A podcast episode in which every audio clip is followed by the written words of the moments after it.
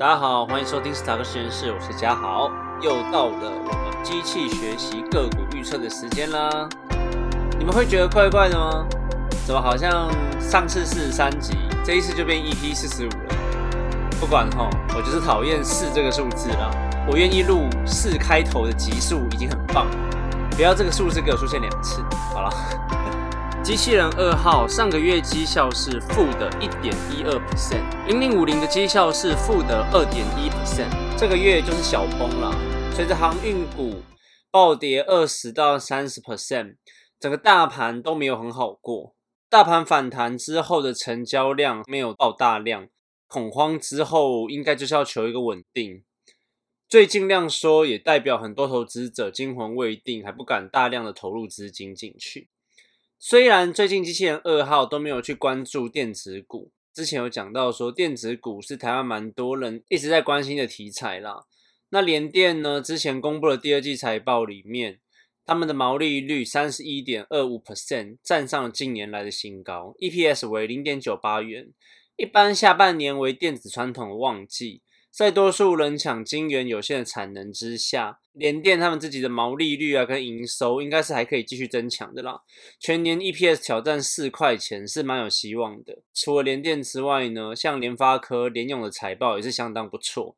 目前的估值应该还是算便宜，讲是这样讲没有错啦。但这个估值便宜呢，应该是法人机构他们自己认定的。对一般人来说，一只五百多块，另外一只九百多块。根本碰不起。总观来看呢，大盘在之后的趋势，目前大盘就是盘整偏空的方向，其实不变的。那后面绝对会有反弹空间。如果大家要自己选股的话，应该先从低本益比的类股下去挑选，并且啊，在大盘涨到一万七千六到一万七千七的时候，再来看一下各个题材筹码面的变化。奥运已经闭幕了，不知道这一次大家有没有看奥运？台湾在这一次的奥运表现真的是其实蛮不错的，看着看着真的很想出去运动。到底什么时候可以一堆人再聚在一起挥洒汗水、打打篮球啊？好了，少感慨一点，那我们来看看上个月选股的后续吧。第一支是二四三零的灿坤，灿坤在六月份的合并营收为二十点四三亿元，年增二十八点一一 percent；七月份的合并营收为二十一点六五亿元，年增三点二三 percent。那在疫情下，其实这种电子零售业啊，像全国电子、灿坤、顺发，他们在 Q2 的营运状况都蛮不错的。像我们五月多不是又开始第二波疫情爆发吗？笔电的销售就直接成长两到三倍，而且啊，后来夏天到了嘛，空调啊、冰箱，还有一些大家电也有两位数的攀升。灿坤呢，前五个月的合并营收是九十二点一六亿元，年增二十一点六五 percent。第二季的营收也是有望挑战六十亿元，季增十四 percent。所以像黄色鬼屋也是蛮厉害的。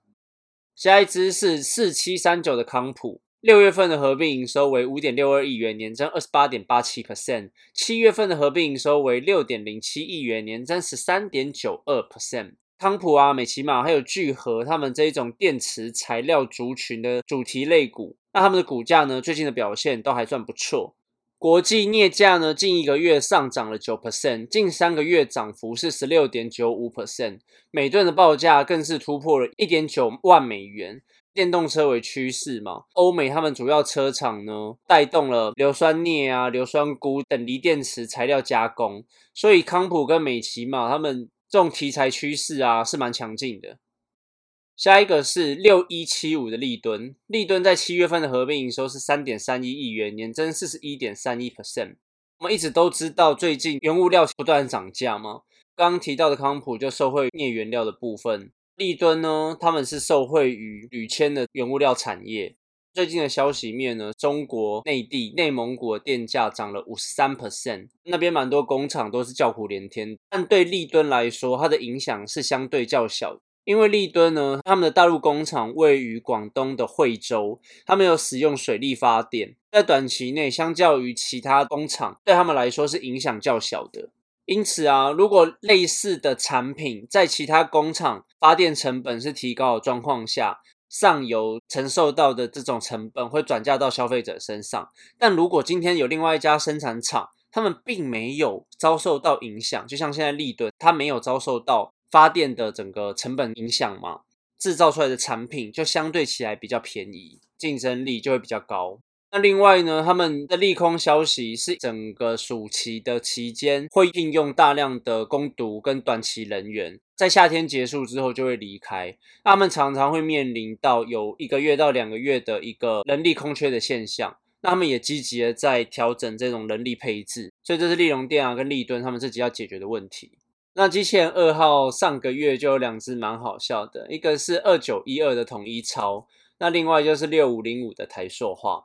像统一超啊，他们的消息面都是呈现出在五月份的疫情冲击下，他们的获利是创二十二季的新低，但是他们的股价呢却在这个月谷底反弹。另外像是台塑化。他们的七月份合并营收是五百三十八点二二亿元，年增是六十点五一 percent，是塑化产业里面台塑四宝七月份营收是最好，但是他们的股价却是重挫了十到十五 percent，真是超夸张的。不知道台塑号到底要搞我们机器人二号搞到什么时候？吼，营收表现跟技术面其实没有那么差。所以才会一直预测你出来啊，结果你超不赏面子的。那另外呢，我们也看到国际油价状况在最近也是不太好，也没有谷底反弹。主要原因呢，就跟我们上一集讲的一样，在 Delta 病毒的冲击之下。投资者啊，可能没有信心，所以整个油价往往下跌，还没有回，还没有攀升回去。消费者的信心指数也还没有回到一个水准上。讲是这样讲，台塑四包里面只有台塑化是非常重挫的，跟国际油价的相关性呈现非常强的连接。好，那上半场就这样吧。接下来来看看八月份的个股预测。老朋友跟老师看到的产业，我这一集就不多说了。我们来看一下新面孔。第一支是二三六九的铃声，铃声在七月份的合并营收为六点九九亿元，年增五十六点八一 percent。目前的产线还是呈现的满窄，虽然最近创下高点之后呈现的卖压一度跌了六到八 percent 左右，震荡的幅度非常剧烈，但是在景气回温后的订单呢，包括了 Lower End Flash，还有 MCU 为处理器、电源管理的一些封测晶片，从今年三月之后，他们的订单一直好到现在。铃声会持续加强他们的各各个层面，包含了 RF 元件的封装产能的布局，感测元件的 IC 封装之后，希望能够接到更多元的订单。铃声下半年呢，他们继续有一连串的扩扩张产能的计划，因此法人看好二零二一跟二零二二铃声他们的产能扩大之后，他们的逐季成长应该是蛮令人可以期待的。正威呢，他们自己指出上半年为他们自己的淡季。在一些原物料缺料的状况下，他们并没有提早布局，把那些料也给准备好，所以他们上半年的营运整整个就是维持在一个逆风的状况。那在下半年呢，是他们自己声称的传统旺季，原物料状况也在上半年的时候慢慢的备足了。那他们自己表示呢，一些消费性产品啊，电竞游戏机的产品需求都会维持一定的销量。苹果呢，iPhone 十三也在下半年即将上市嘛，他们又赶着这 Apple 的市场。然后希望下半年的业绩呢能够往上冲。下一个是刚刚讲过的二九一二的统一超啦。我们讲过说他们七月份的合并营收是两百一十九点五七亿元，年增负四点七八 percent。就看到说这个月又预测到了统一超，我在想说，看别再来了。上个月已经很屌了，他们逆势营收降低，股价却是成长。那现在真的是该不该相信机器人啊？他们在七月份的营收啊，年减五 percent。五月份这个疫情啊，他们虽然集中了蛮多防疫物资的，但是那一波真的是台湾人都变超宅，都不敢出门了，大家都直接用网络上用订的，用订的竞争者这么多，便利商店的竞争性势必就下降了嘛。那迈入八月之后呢，他们统一超表示，有父亲节啊、七夕情人节啊、中元节，还有一些开学的商机等等，那希望能够结合他们自己的 open point 啦。又是 open point，可是在这几个月份已经证明你的竞争力并没有比较好了，所以以表面数字营收来看，我是不觉得他们能够竞争得了他们自己的竞争对手，我是不觉得他们跟其他竞争对手比起来有什么比较特别的优势了，所以机器人二号就只能帮忙祈祷这一只不要往下掉了。下一只是三二六四的新泉，新泉在七月份的合并营收为十点七亿元，年增三十点五九 percent。那他们上个月召开法说会的时候啊，就表示说他们的产能虽然现在已经很满了嘛，但还没有火力全开哦。刚刚有讲过，半导体下半年是旺季嘛，他们就希望投资者期待他们下半年的一个表现。他们最主要的营收呢，就来自于半导体的成品测试，还有晶圆测试。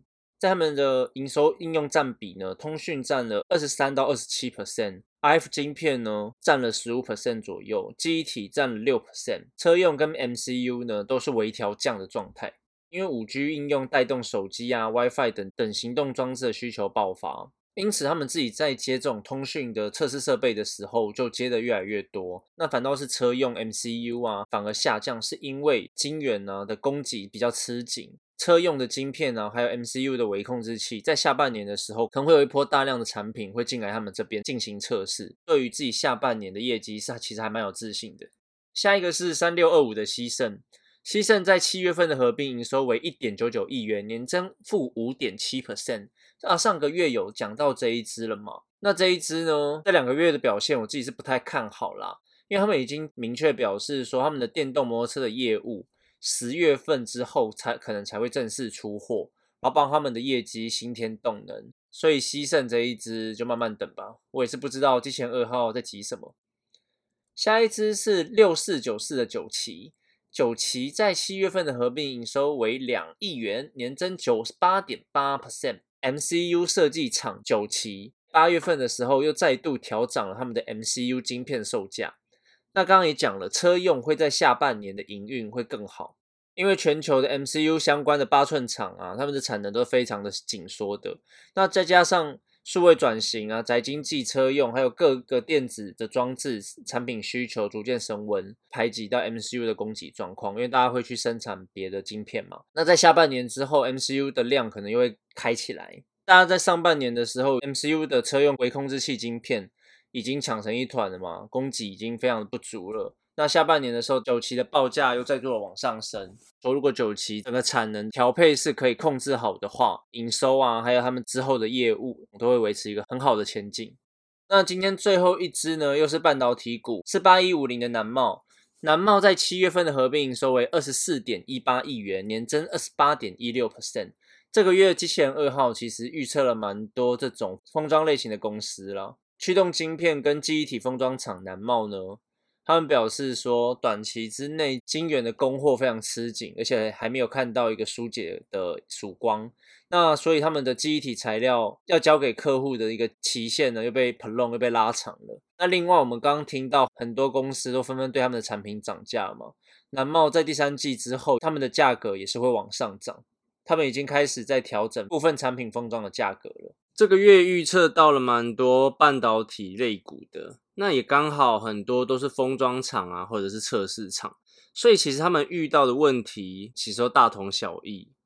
那我就是只是想跟大家说，哎，随着上个月联电呢强势反攻，半导体题材是不是又要起来了？可是转头一看，二三三零。总还是跟一条死鱼一样躺在那边。有一个说法是，台积电在半年前的涨价啊，还有 overbooking 的现象太严重，并且啊，他们最近的法说会释出的讯息不如大家想象中的好吗？所以导致于这一波半导体的涨势根本没有台积电的份。那其他的半导体族群呢？随着下半年的旺季到来，可能涨势已经在启动当中。好啦，那我们今天的节目就到这边喽。那在最后呢，我来夜配一个台湾劳动部台湾发展研究院他们办的一个不用学费的课程——跨境电子商务与 AI 人工智慧应用的实务线上班，在八月十六号之前都可以报名，而且学费啊都可以全额补助。那资讯呢，我都放在我们的资讯栏，还有我们的 FB 官网上。有兴趣的人都可以来报名哦，我会在里面教 Python，而且有很多老师会在里面教一些行销啊，还有一些 YouTube 拍摄的部分。如果想要多学习一些知识啊，或者是些实务经验的朋友，也可以看看里面有没有喜欢的课程。好，夜配结束，点到为止。那我们再来 close 一次，很谢谢大家这一次的收听，希望大家能够多多订阅、分享，然后并且到我们的 FB 按赞留言。那我们下次见，拜拜。